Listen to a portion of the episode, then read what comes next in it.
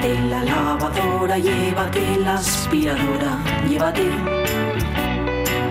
Llévate el secador de pelo. Llévate el horno microondas, el casete, la olla express, pero la radio es mía. La radio es mía. La radio es mía. Y quédate con todo lo demás. La radio es mía. Con Pachi Poncela.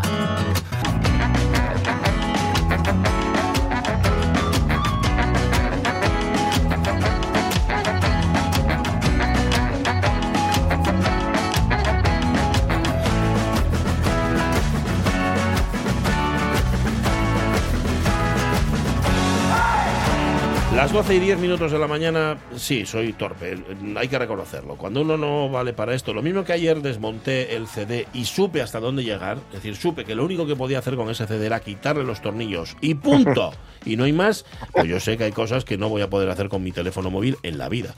Posiblemente si leyera las instrucciones del teléfono móvil, igual sí que sí, pero ¿quién se va a parar?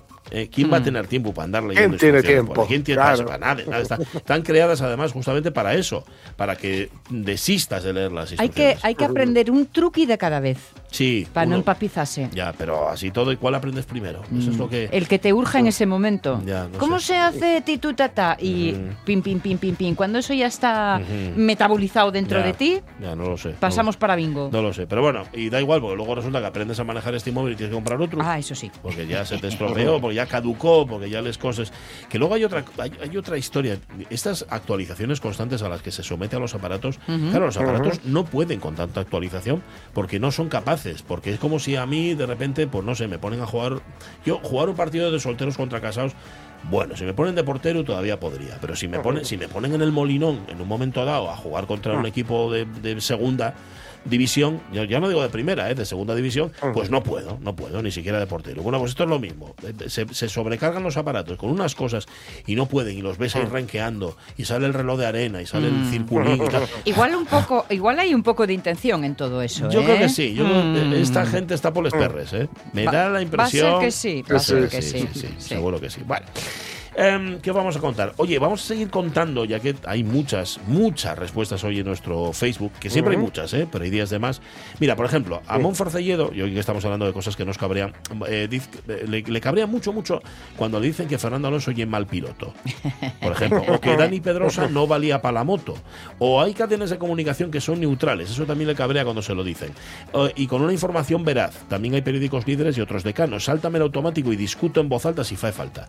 Vamos, que, que no le gusta el tema. Con cualquiera que me justifique votar a Vox, dice Pablo Rodríguez Pérez. Em, Raúl Arellano dice, yo... mm, pues buen día, gente. Sí, Raúl, ahí, Gayu. Prefiero dejarlo como está. Luego el que leías tú antes de Moisés Cima es este es un post para que, para que estoupe todo. dice.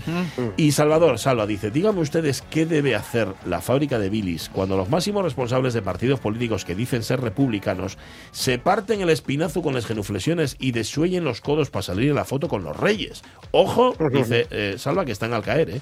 O cuando esos mismos, que además saben que nuestra constitución nos define como Estado laico a confesional, no fallan a la arenga que suelta un tipo de ideología ultraderechista, líder de una secta religiosa financiada con dinero público que aprovecha el momento para llamar asesinos encubiertos a quienes defendemos el derecho a la eutanasia. Qué guapo, ¿eh? Qué guapo, dice Salva. Muy cabreado, ¿eh? Con, con la historia.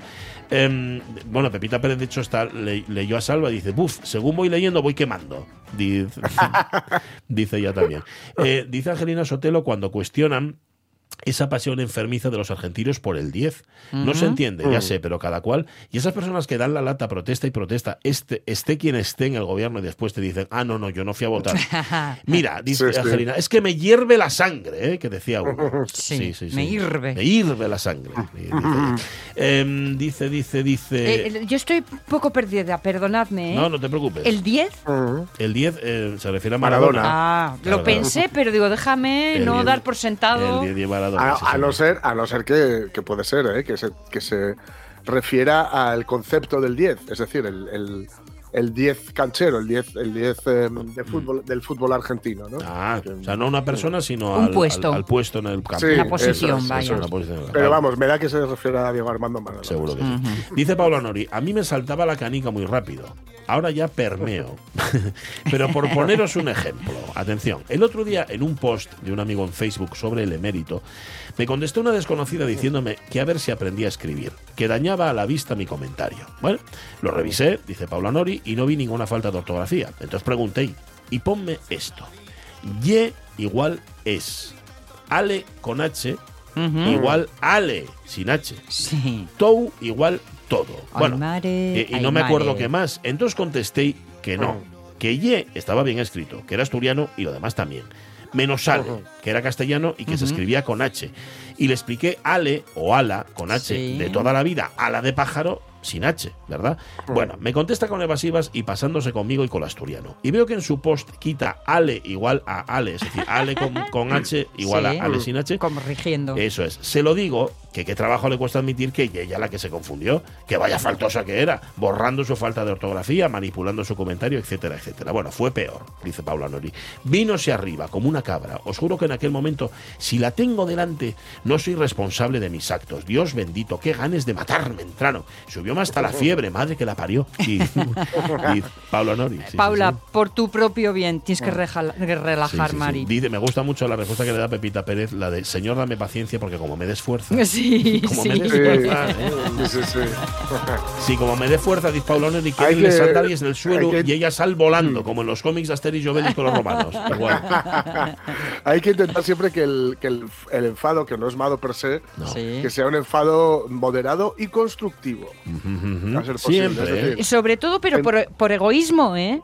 No, Sí, uno no puede llegar a enfadarse tanto porque el que pe- peor lo pasa allí uno. Sí. Aquí importa Claro. el otro que tú te has enfadado Claro, o no. No te compensa. Sí, es que no te compensa. Por eso la mo- mo- moderado y constructivo, que es difícil, ¿eh? porque el, Sí. el enfado es visceral por definición, ¿no? Sí. Pero, pero bueno, sí, hay que intentarlo. Mira, y ves la- mira, eso que dices tú, Jorge, la respuesta contraria a la de esta, eh, como, como se llame, no sé cómo se llaman, corresponsal de en Facebook, eh, que la, la que estuvo hablando con Pablo Nori, es la respuesta de Moisés Tima, que dice ya, mira, yo pensaba que ya era Ale sin Da algo que aprendí, güey. Y dice. Pablo Nori, claro, Claro. Moisés, ella, en vez de agradecerlo, moína como ella sola, borrolo, como si no lo hubiera dicho. Yale, a seguir dándome caña. Jaja, la siente como ella, la siente como ella.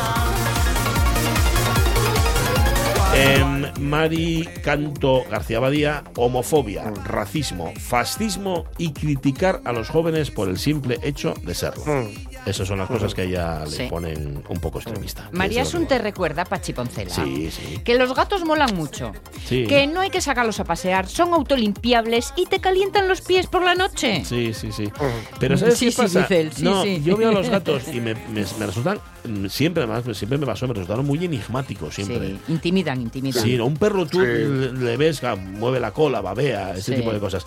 Pero un gato, tú no sabes lo que está pensando. Tú miras a un perro a los ojos, lo primero que hace Sí. es desviar la mirada. Ajá, ajá. Le miras a un gato a los ojos y, y- y la mirada que te devuelve es con cara de... Ajá. ¿Qué ¿Y miras? ¿Qué pasa? Claro. Eso ah, yo lo, agra- lo agradezco mucho. Eh, mm, agradezco mucho que sean así. O sea, me parece mucho más. Mm. ¿sabes?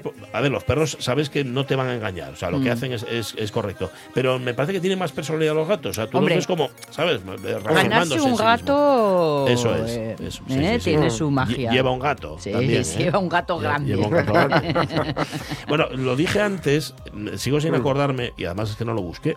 El dibujante de León el Terrible. León el Terrible es este señor que aparece en medio de. De hecho, la imagen que ponemos hoy siempre ponemos imágenes de una. Bueno, de cierta calidad, digo, de, de- de píxeles y esto. O cierta cantidad de píxeles. En este caso es más pequeña porque es la única que encontré, pero me parece que describía también lo, de lo que veníamos hablando hoy. Cuando empiezas a pegarte con todo y contra todos, León el Terrible es un personaje de cómic de, eh, belga. Y no es, aunque Mm. pudiera parecer lo de Hergé.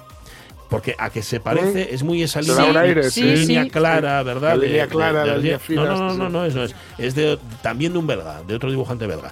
Y era, era de mucha, mucha risa, eh, León el Terrible. Yo no, no sé si habéis leído alguna vez los tebeos No, de este hombre. no, no, no. Pues buscad las historietas, que no sé dónde las encontraréis, pero es de mucha, mucha risa. Está muy bien. Escritor y humorista Will T. Shippers. Sí, es que tiene un nombre así. Y guionista televisivo Theo Van Den Bogart. Ah, que hicieron también en la tele, ¿o qué? Eso no lo sabía yo. Sí, sí, sí, sí. León le Terrible. Ahí está. Ah, mira, sí, lo está, está para comprar por ahí. Pero bueno, es que más- Está pa' comprar. Está para comprar, Está sí, pa' lo- estrenar. Lo, encontréis por ahí. Está para estrenar, lo encontréis por ahí.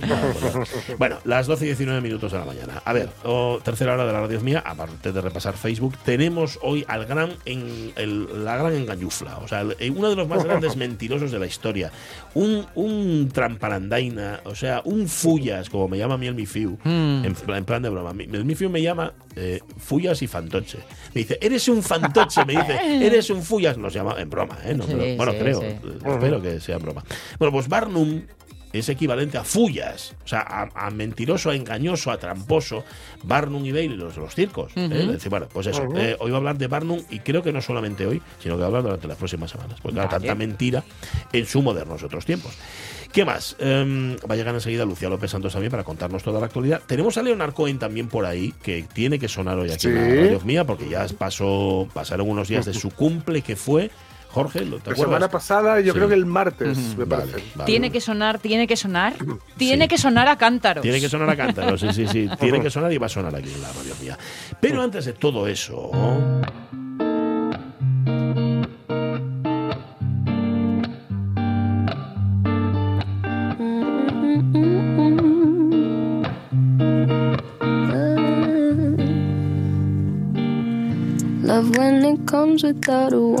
La radio mía tiene muchas ventanas que se asoman a muchos paisajes distintos. Eh, lo importante no es lo que se ve, sino quién se asoma y que luego nos lo cuente. Una ventana, la que da a la Plaza del Mundo, tiene ya una corresponsal para ver y luego contarlo. Claudia García. No os creáis que rechazo hacer compras por internet. Todo lo contrario. Tengo 18 años. Es una forma cómoda, sencilla y rápida de comprar. Es casi lo natural, entre comillas, para mí y mi generación. Tienes todas las facilidades para adquirir y, lo que no es menos importante, también para las devoluciones. Para una sociedad cómoda en la que vivimos es una especie de paraíso. Ya me entendéis. Compramos y vendemos en una especie de mercado de ida y vuelta en el que imagino que hay más productos empaquetados y etiquetados dando la vuelta al mundo como Willy Fogg, el de los dibujos de la tele, que productos en los almacenes. El ejército de aviones, camiones y furgonetas de reparto con logos cada vez más reconocibles recorre el mundo atravesando fronteras en una guerra sin cuartel para ver quién vende más y quién llega antes, para no tardar nunca 80 días. He comprado casi todo por internet. No voy a contaros mi vida, por supuesto, pero sé que todos vosotros también habéis adquirido productos de todo tipo en las grandes plataformas planetarias. Y qué fácil es hacer sociología barata sobre el consumo y el consumismo y hasta el comunismo, si me apuráis. Y qué fácil es también hacer críticas gratuitas. Lo único gratis aquí, las críticas. Sobre todo y aquello y lo de más allá. Pero ¿quién soy yo para criticar a alguien que, por ejemplo, encarga su tomate de untar para el desayuno en envases individuales de la marca Iberitos tan prerromanos ellos? En fin, con su pan se lo coma. Pero los libros no. Los libros los compro en las librerías siempre que puedo. Con los libros no hay prisa, aunque sean urgentes. Comprar libros en una librería te obliga a pasear, a consultar, a conocer lugares, a tocar, a oler, a hablar, a, equivocarte. Para los que no son religiosos, la librería es un templo, un santuario, un lugar de culto. De las librerías de barrio con papelería y carteras para el cole a las librerías con cuatro plantas y restaurante. Llegar a las mesas de novedades sin expectativas o acercarse a las estanterías para seguir, con el tacto y con la vista, el camino alfabético que nos conduce al título que estamos buscando. Dejarse embaucar por un título o por una cubierta llamativa. Dejarse convencer por una frase de la contracubierta. Quizá yo no sea tan visceral como el escritor Jorge Carrión cuando se posiciona contra Amazon, autor también del precioso ensayo Librerías. Quizá allí también esté el infinito, como en El Junco de Irene Vallejo, y tal vez una librería no sea infinita, pero al salir de ella sabemos que el universo sigue expandiéndose, y nosotros también.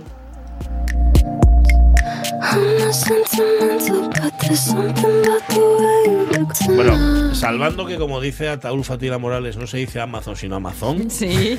igual que camión y jamesón, em, ¿qué razón tiene? Todo Mm. se puede o todo se debería comprar, hombre, salvo que tengas una prisa loca, Sí. eh, todo puede comprarse mm, así, rápido y a distancia, salvo los libros, bueno, y los discos, bueno, y la fruta, Mm. y, Claro. y tantas cosas, sí, pero claro, es que, ¿cómo vas a, cam- a decirle a una rapaza de 18, de 18 años que vaya exclusivamente a la tienda de su barrio? Primero, no sabe si hay una tienda en su barrio o no, Sí. y luego además que la gente de 18 años, las- los, los chicos y las chicas de 18 años, como nos pasaba a nosotros también, a mí me pasaba, ¿eh? igual a vosotros no, mm, tiene mucho miedo a hablar con el dependiente o con la dependiente. Sí. Yo cuando iba a las tiendas Mm. era, dice, jo, y si no me entiende, como si me fuera a reñir. Dice, no, no, no te, no te va a Oy, oy, reñir. oy, Sí, sí, sí, era así. Eh, eso me suena más a cosa de chicos que de chicas. Puede ser, puede ser. No, no, yo desde luego era así, así de tonto. Y fíjate, el Mifiu, que no lo era, está como eh, eh, cayendo en esa, Ay, en esa tontera. y en la edad. No sé. Y ahí se- pasará. Espero que sea por la edad y que se le quite después, porque si no. Pues eso, que sí, en las librerías. Es que en las librerías además no vas a comprar, que está muy bien que compréis, ¿eh? sino a mirar. Y hay un placer Claro, a rezar. del que Claudia hablaba, que es, eh, o no hablaba, que es el de entrar a decir, hola Carmen. Sí, eso es verdad. Hola sí, sí, sí. José, o hola. Eh, esa sensación de, familia. Sí, es verdad. Mm. Forma parte de tu vida, al fin y al cabo. Sí. Amazon. Sí, o sí, sí. Amazon, no. No forma, no, forma, no forma parte de tu vida, es una herramienta. Oye, me han puesto, bueno, varias cosas. Dice, dice Alfredo Azadón que el perro será el mejor amigo del hombre, pero un gato nunca iba a decir a la policía dónde escondes la droga. Que no es que, que no es que Amazon, que no es que él tenga Ah, sí. eh, dro- droga ni nada de eso. ¿eh? Em, vale, la otra cosa que te iba, que os iba a contar. Así, me puso ayer un mensaje Rubén Cueva. Rubén Cueva es el padre de Alba Cueva. ¿Os Sí, acordáis? sí, la Estuvimos piloto. con Mm. ella, la piloto de que tiene 8 o 9 Sí. años. Bueno, que iba a participar eh, a nivel nacional en pruebas ya Mm. así, ¿sabes? Ya de- de ta- bueno, pues ganó dos de las carreras y se hizo con el subcampeonato de España. Anda. Subcampeona de España, Alba Qué Cueva. guay. Y manda, sí, me mandaba un mensaje con fotos además y nos daba las gracias por el apoyo Mm. desde aquí, desde la radio. Pues nada, felices y contentos de haberlo hecho. De verdad que sí. Pues nada, que, que- que vamos a contar muchas cosas más. Y esa entrevista que le hicimos, mm, algún día la sacaremos y diremos, ¿os acordáis de Sí. cuándo estuvo? Alba? Pues eso, 12 y 26 minutos de la mañana a las redes sociales.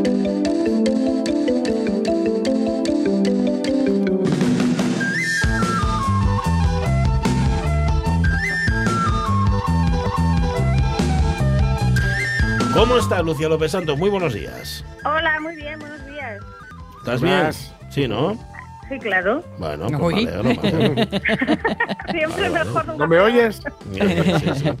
No, te digo perfectamente, pero igual pensaba que estaban bien las comunicaciones y tú no. A mí me preocupa cómo estés tú. A mí las comunicaciones me dan lo mismo, Lucía López Santos. Yo todavía creo en las personas. Me parece que eso, bueno, da igual. No tiene importancia. Bueno, estás bien- sabiendo que estás bien, ¿de qué nos vas a hablar? Es la segunda pregunta.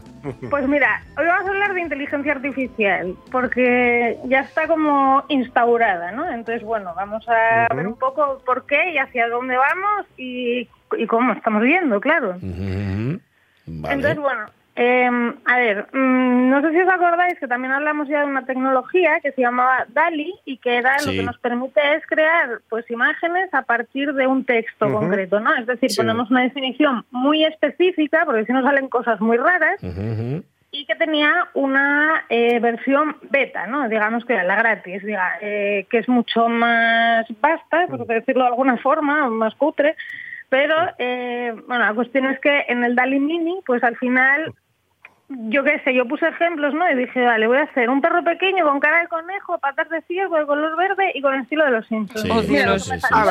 Muy bien. lo que me salió mete miedo. Parece un monstruo salido de, no sé, para per- perfecto para Halloween, ¿no? Eh, pero bueno, la cuestión es que eh, es muy difícil acertar con una frase para que nos haga realmente imágenes que nos puedan servir para algo en concreto, ¿no?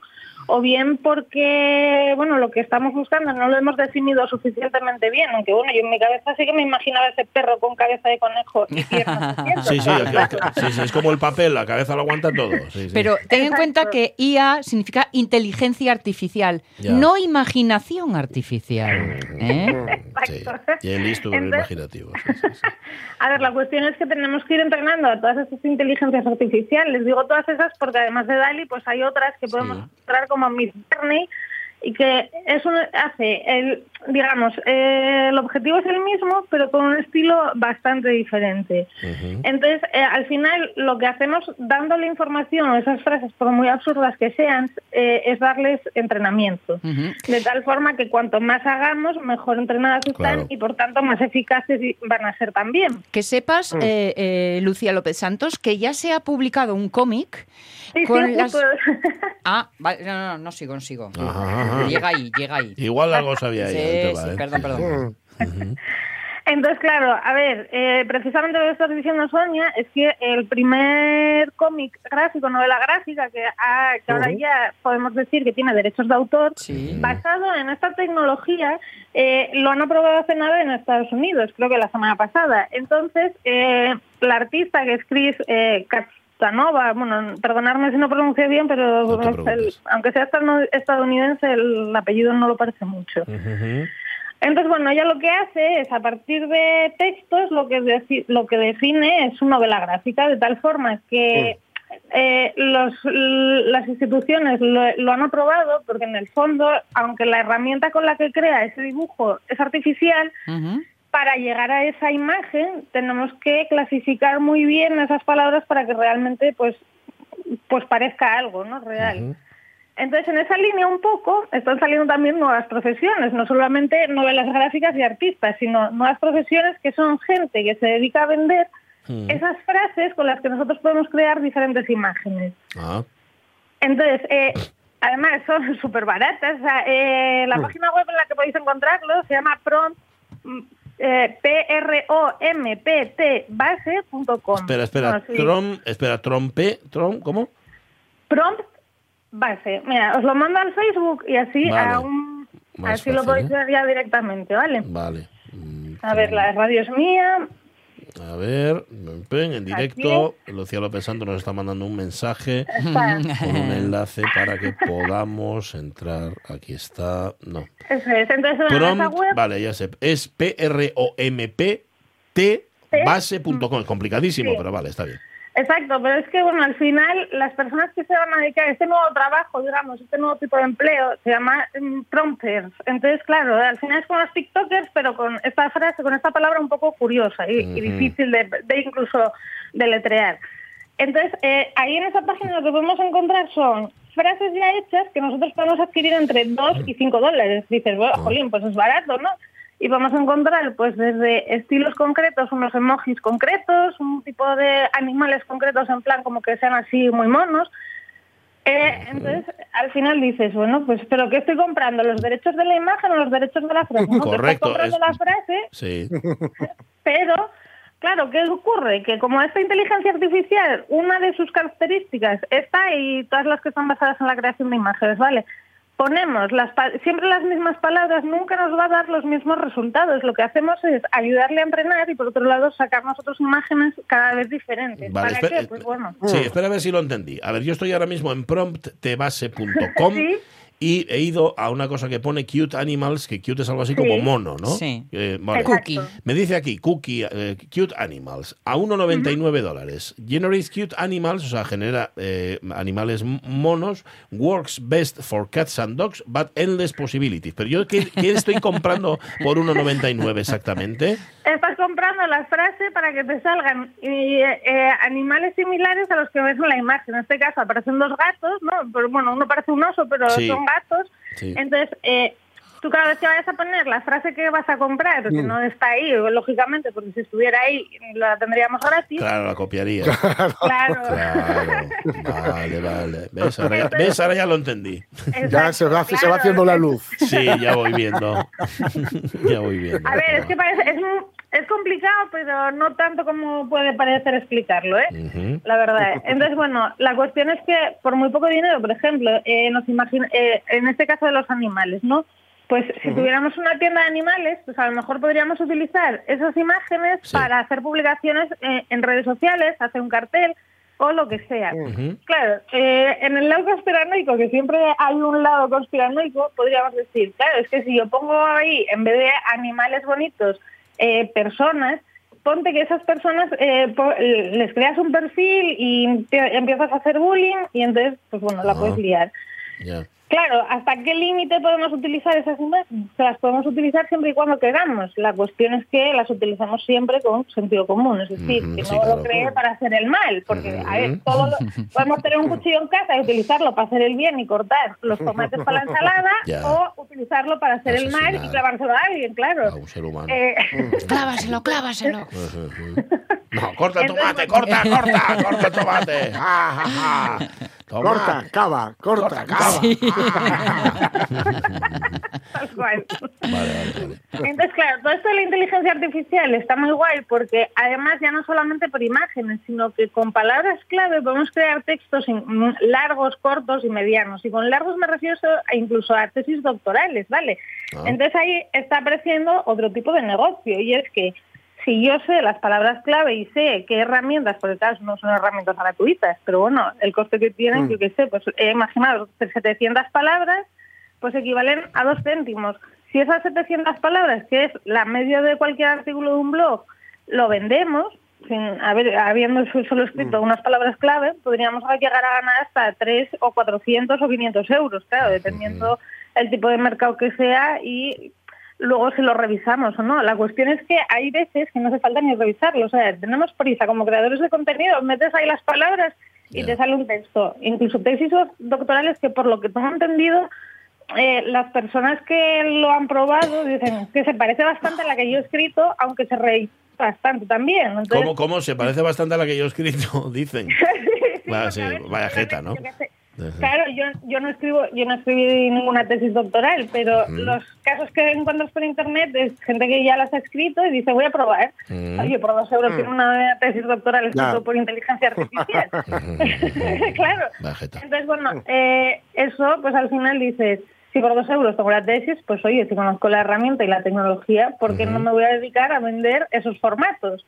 Quien dice esos formatos dice apuntes, dice eh, resúmenes de apuntes y un montón de cosas de todas relacionadas con texto y que con cuestión de clics lo podemos tener a nuestro alcance. ¿Qué pasa? Que al final, pues por mucha inteligencia artificial que sea y muy basado que esté en nuestra realidad y en los humanos, pues yo personalmente creo que pierde justamente, y valga la redundancia, ese toque personal que le podemos dar cada uno de nosotros, porque al final pues las vivencias de cada uno pues y, y las imaginaciones, ¿no? Ya. Mm, a ver- a ver, es que la inteligencia artificial, muy personal, muy personal, ¿sabes? Mm, Si va a sustituir al ser humano completamente, hombre, yo lo veo un poco complicado, ¿eh? Pero Claro, para todo, creo- para lo que sea, para un dibujo, para una tesis doctoral, para, no sé. En este Sí, pero caso, mira- en este caso de inteligencia artificial eh, creando texto, creando relato, por lo tanto, me recuerda mm, a, a- a una alumna que tuve hace tiempo que escribía muy bien, una, una cría joven, ¿eh? y escribía muy bien.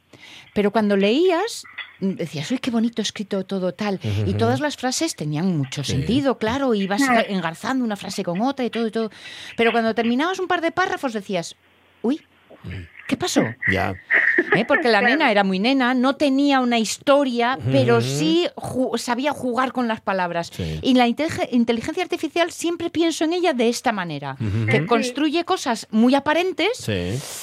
Pero que no tiene, Mm. no Que falta no el tiene fondo. sustrato, claro, no tiene raíz. Sí. Claro, la esencia, el toque personal, pues bueno, no sé, la consecución de todos los hechos, pues bueno, por lo que estás diciendo. Ahora bien, yo sí que le veo un uso, por ejemplo, ya sabéis que he sido mamá hace poco y que dentro, me dentro de poco también me van a tocar las pesadillas. Pues Mm. bueno, a mí se me ocurre un uso bastante interesante y es que si se levanta un niño con una pesadilla y te empieza a decir y le dices, ¿cómo es el monstruo? ¿no? Y al más estilo al más puro estilo de crear el retrato robot de la comisaría, pues Sí. podríamos crear ese monstruo y ponerle al final, pero que sea muy mono, ¿no? Y entonces que, eh, digamos, hacer un poco amigable Mm. ese monstruo con el que ha tenido pesadillas, por ejemplo, ¿eh? Ay, Claro, es que... ¿Cómo se nota que eres madre reciente? Buena idea. Lucía, de verdad. Monstruos S.A. Mm. Exacto, exacto. Pues molaría, yo que sé, pones ahí el monstruo, te dice un monstruo de pelo rojo, ojos verdes, orejas de, yo qué sé, iba a decir de dinosaurio, pero no hay muchos dinosaurios con muchas orejas de elefante y cosas de esas, ¿no? Eh, entonces dices, bueno, pues es que a lo mejor sí que podemos empezar a darle usos más interesantes a esta inteligencia artificial más allá de eliminar o bien puestos de trabajo Ya. o de quitar a las personas que tienen imaginación, artistas, eh, escritores, etcétera, ¿no? Pues sí. Entonces, Pues lo sí. que nos facilite la vida, pues ya está.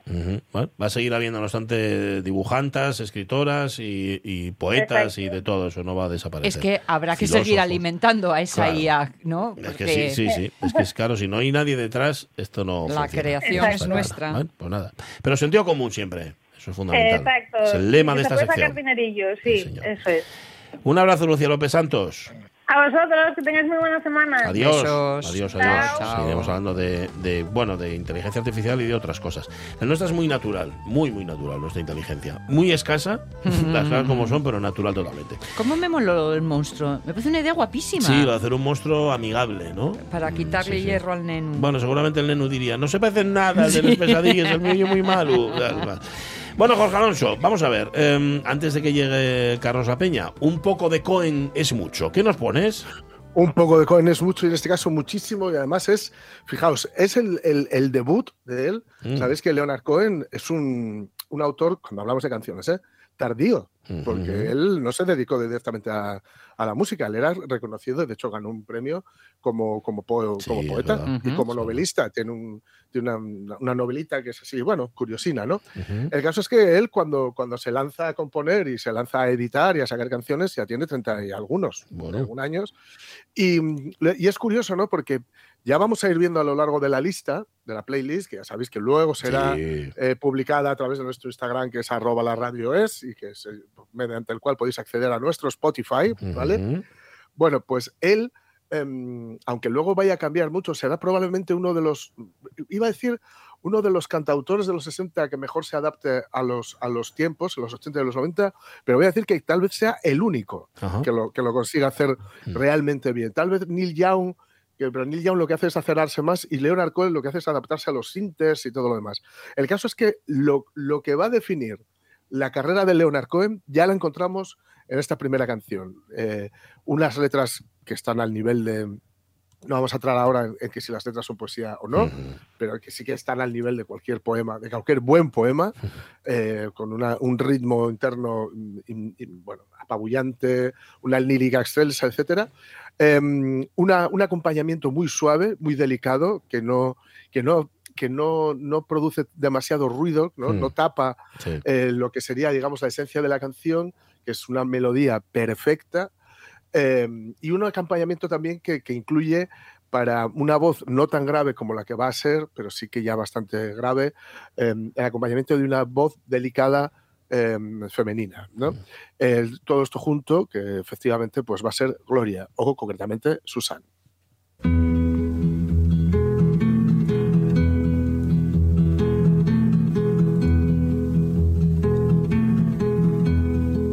Suzanne takes you down to her place near the river.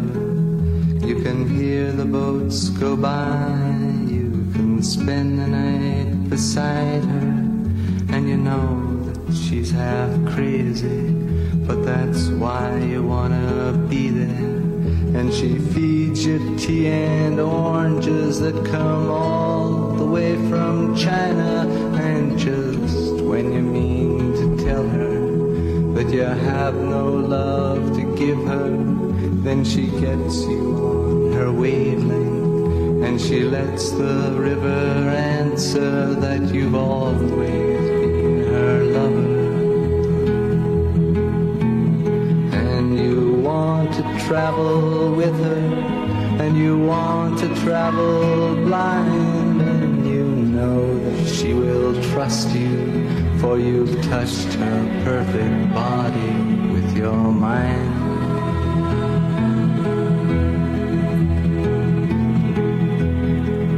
And Jesus was a sailor when he walked upon the water. Sí, luego la voz se agravaría bastante. Se agravaría esa voz. Con el tiempo y todos los, los cigarros y, y la- y el whisky, Sí. ¿no? pues se iría haciendo cada vez más, más y más y más grave. ¿no? Decir mm, eh, a- a la- respecto a la letra que uno puede creer que esta canción es una canción de, de amor pura y dura, ¿no?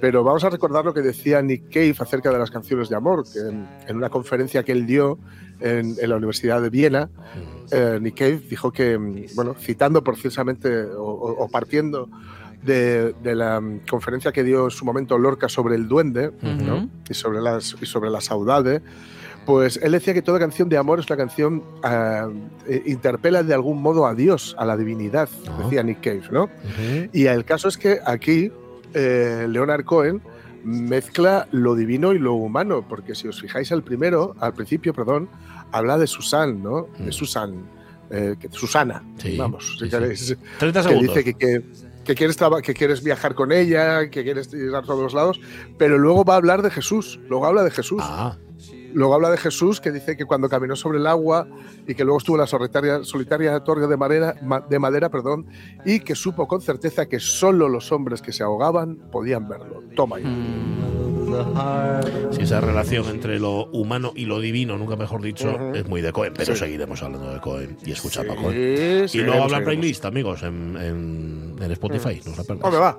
Va. La hora menos cuarto. Es que ahora llega el momento de los modernos, otros tiempos, claro. ¿Eh? ¿Cómo estás, Carlos La Peña? Muy buenos días. Pues aquí fantásticamente, vamos. Buenas. La semana Uno de los mejores pasada. momentos del día. ¿verdad? Yo creo que sí. Para nosotros también. Oye, eh, la semana pasada causó bueno, cierto revuelo en redes, sobre todo la historia del perro Paco, el afamado perro Paco, protagonista de la movida nocturna madrileña de los primeros 80, de los 80 del 1800. O sea, a ver si me entendéis. Bueno, pues hoy Carlos La Peña nos trae la historia de un embustero, ¿eh? de un mago del engaño, de un tipo que se refería a sí mismo como el príncipe de los farsantes. Es muy probable que fuera el empresario de entretenimiento más grande de la historia, pero lo que es seguro es que fue el gran pionero del show business moderno. Estamos hablando de Phineas Taylor Barnum. Sí, vamos, sin duda. Phineas Taylor Barnum revolucionó sin duda el mundo de las variedades, el mundo del entretenimiento, pero además, como casi siempre sucede con nuestros modernos, no se quedó solo en eso, porque Barnum fue empresario del, espectáculo, pero también fue, entre otras muchas cosas, pues tendero, artista, urbanista, publicista, periodista, político, estafador, y valga la redundancia de últimas, y también fue pues millonario, fue arruinado y hasta activista contra la esclavitud y partidario de las Anda. Mm. está de la prohibición del alcohol, fijo, fíjate, vamos. Pero vamos, Phineas Taylor Barnum es un claro ejemplo de lo duro y trabajoso que resulta vivir sin trabajar cuando, cuando no te viene dado por herencia. Y eso que él no iba mal parado, ¿no? Pero ya, ya lo veremos, ¿no?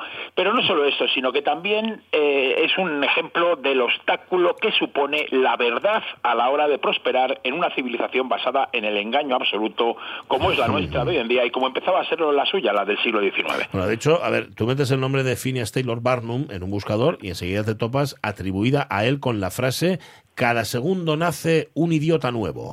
Sí, sí, cada ¿Verdad? segundo nace un idiota nuevo, vamos, una fuerza imparable que un tipo como nuestro moderno no podía desaprovechar. Y así él, eh, eh, él siempre estaría ahí para aprovecharse de esa idiotez Claro. y claro está, para lucrarse con ella, ¿no?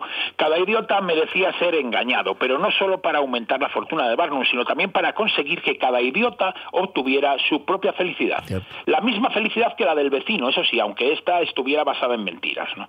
no olvidemos que el especismo colectivo es una forma magnífica y muy efectiva de amalgamar, de amalgamar por lo menos una nación. ¿no? Algo que quizás a mediados del siglo XIX solo él, Barnum, sabía, pero que hoy en día es la característica fundamental de nuestra civilización. Por cierto, como ejemplo del carácter de nuestro moderno y de lo, fiar, lo de fiar que era, esta frase por la que tanto se le recuerda, esta de cada segundo nace Sí. un idiota nuevo, pues no era suya, ¿no? Ah, vaya. era de su, competidor, de su competidor Adam Forpow, el, el dueño del gran circo Forpow, que la dijo precisamente para desacreditar a Barnum. ¿no? Ah. Lo que sí que era cierto, y lo reconocía el, poco- el propio Forpow, era que Barnum sería un sinvergüenza y un mentiroso, pero era un genio. Los idiotas que nacían cada segundo hacían cola en la puerta de los espectáculos de Barnum y se tragaban felices todas sus bolas.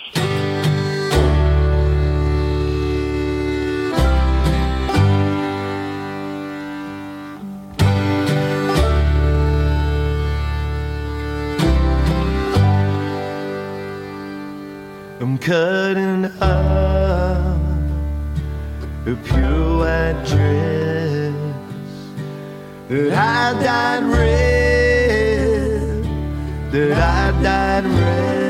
Es inconfundible la voz de Declan Patrick Aloysius McManus, es decir, Elvis Mm. Costello, quien le canta precisamente a Phineas Taylor Barnum en este Red Cotton, algodón rojo, canción de su disco Secret, Profane and Sugar Cane, en la que Costello homenajea a nuestro moderno y su lucha contra la esclavitud.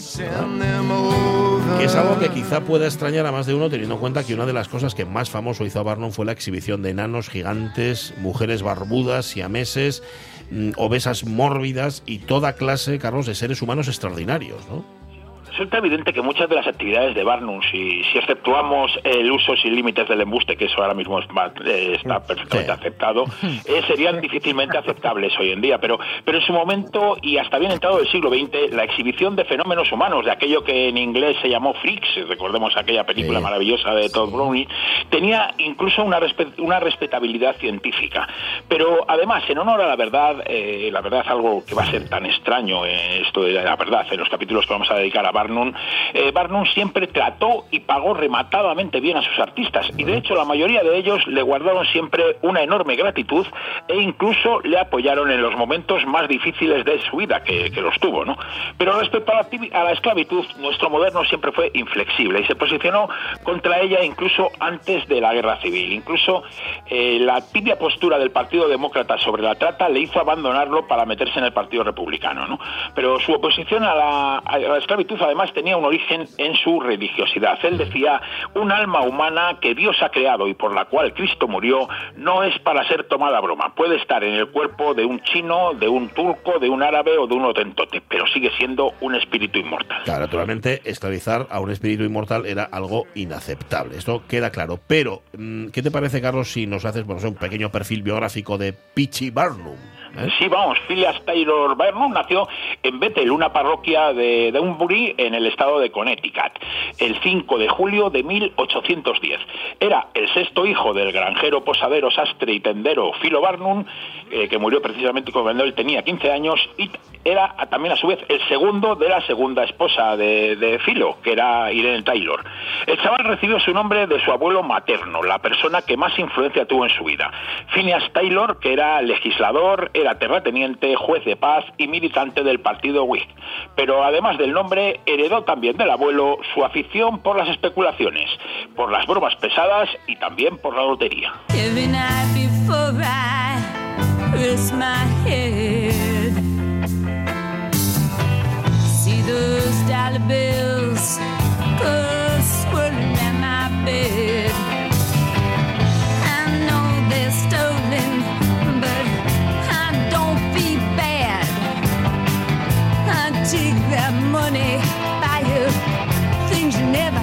Otra voz absolutamente reconocible era de Patti Smith cantando Dinero Fácil, Free Money, en su primer disco de larga duración, Horses, del año 75. Canta, mira esos billetes de dólar dando vueltas en mi casa, sé que son robados, pero no me siento mal. Cuando los soñamos, soñamos gratis. Dinero gratis, encuentra el dinero, gana una lotería. Y es que, a ver, la lotería tuvo que ver con las primeras experiencias vitales de nuestro moderno, ¿verdad? Vamos, cuando él tenía 10 años, su abuelo hizo una estafa con la lotería en la iglesia de Betel. Él lo intentó decir como, no, no, que no ha sido una estafa, que ha sido una broma, ¿no? pero no, no, no coló, ¿no? De todas formas, su, su nieto, nuestro moderno, no se amedrentó por los problemas legales del abuelo. Y con apenas 12 años, cuando trabajaba de aprendiz en una tienda de Gracie Plain, hizo un negocio con el que consiguió cambiar parte del stock inútil de la tienda con una cantidad tal de botellas de vidrio como las que bastarían para surtir a toda la ciudad durante varias décadas. La cuestión es, ¿para qué quería Barnum y sobre todo para qué quería su jefe tanta botella? ¿Verdad? Se habría quitado de encima el género inservible, pero claro, a cambio, en vez de tienda, tenía una botellería. Ojo, no confundir con botillería, ¿no? Sí, sí, que son cosas diferentes, ¿no? Sí, Pero vamos, sí. era una cuestión de estrategia, porque la jugada iba en dos partes. Lo que nuestro moderno, con apenas 12 años, quería hacer era organizar una lotería, una rifa, y convenció a su jefe, que se llamaba Lewis Whitlock, para montarla. Estableció un primer premio de 25 dólares en productos de la tienda, 50 de 5 dólares, 100 de un dólar y otros tantos de 50 céntimos y 300 de 25 céntimos. ¿no? En solo 10 días vendió mil billetes de 50 céntimos. Y excepto el gordo, los premios se pagaban en productos de los que la tienda se quería desprender.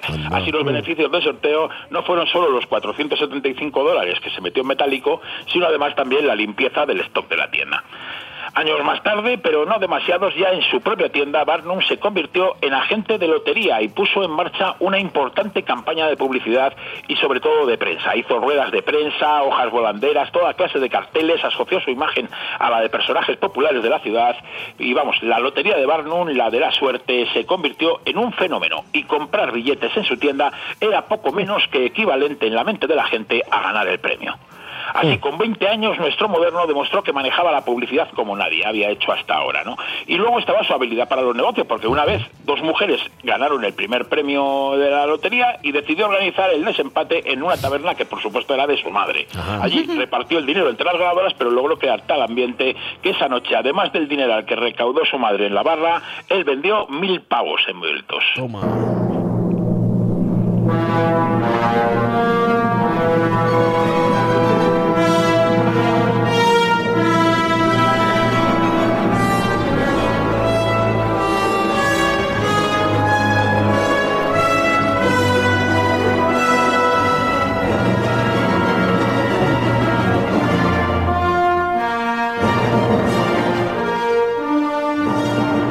escuchamos es el cuarto tiempo, el allegro moderato molto risoluto del concierto para órgano y orquesta, el opus 55 de Horatio William Parker, Horatio Parker, compositor norteamericano al que se le recuerda por haber sido el maestro de Charles Sayce, fundamentalmente.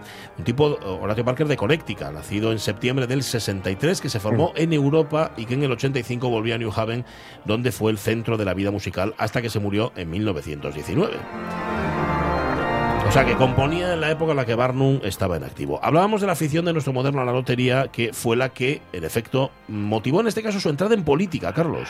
Sí, así fue. Su primer contacto con la política fue a causa de la lotería, porque en los años 30 los calvinistas estaban empeñados en hacer leyes contra el juego y ya de paso, pues, pues, como pasaba por ahí, pues también contra los viajes, ¿no?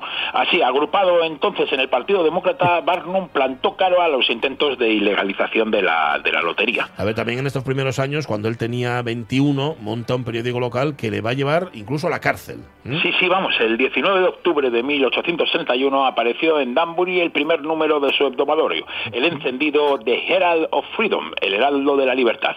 Durante los tres años que apareció todas las semanas, Barnum cosechó muchas denuncias y al menos tres procesos judiciales, uno por difamación al carnicero de, Dan- de Danbury, al que acusó de ser espía político, y dos contra el estado de Connecticut. En el último de ellos, Barnum fue condenado a 100 dólares de multa, que era una pasta por entonces, y 60 días de prisión por denunciar el sectarismo religioso. Forjando su leyenda y elegido eh, a sí mismo como valiente abogado de la verdad, centinela de la verdad y en terror de los tiranos, Barnum salió de la trena escoltado por una banda de música y por un coche con seis caballos.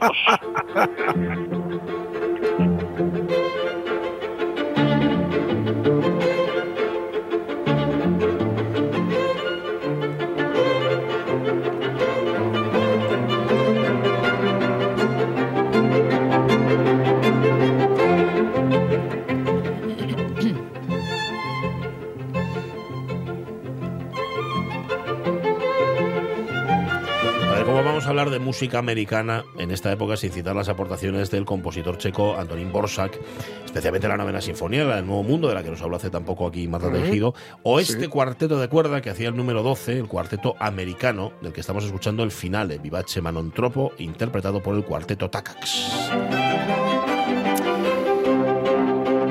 Bueno, Carlos, estamos llegando al final del episodio de hoy y todavía no hemos hablado, si exceptuamos su espectacular salida de la cárcel, de la relación de Barnum con el mundo del espectáculo. ¿Mm? Es que, es que todo lleva, lleva su tiempo, no se Ah. lo quiera yo retrasar, No, no, no. pero es que lleva su tiempo, porque Final, Final Taylor- Barnum no se inició en el mundo del espectáculo hasta el verano de 1835, cuando ya tenía 25 años. Un año antes, el estado de Connecticut había reincidido en ilegalizar otra vez el juego, y entonces nuestro moderno ya se y se largó a vivir a Nueva York, una ciudad en la que ya había vi- vivido varias veces.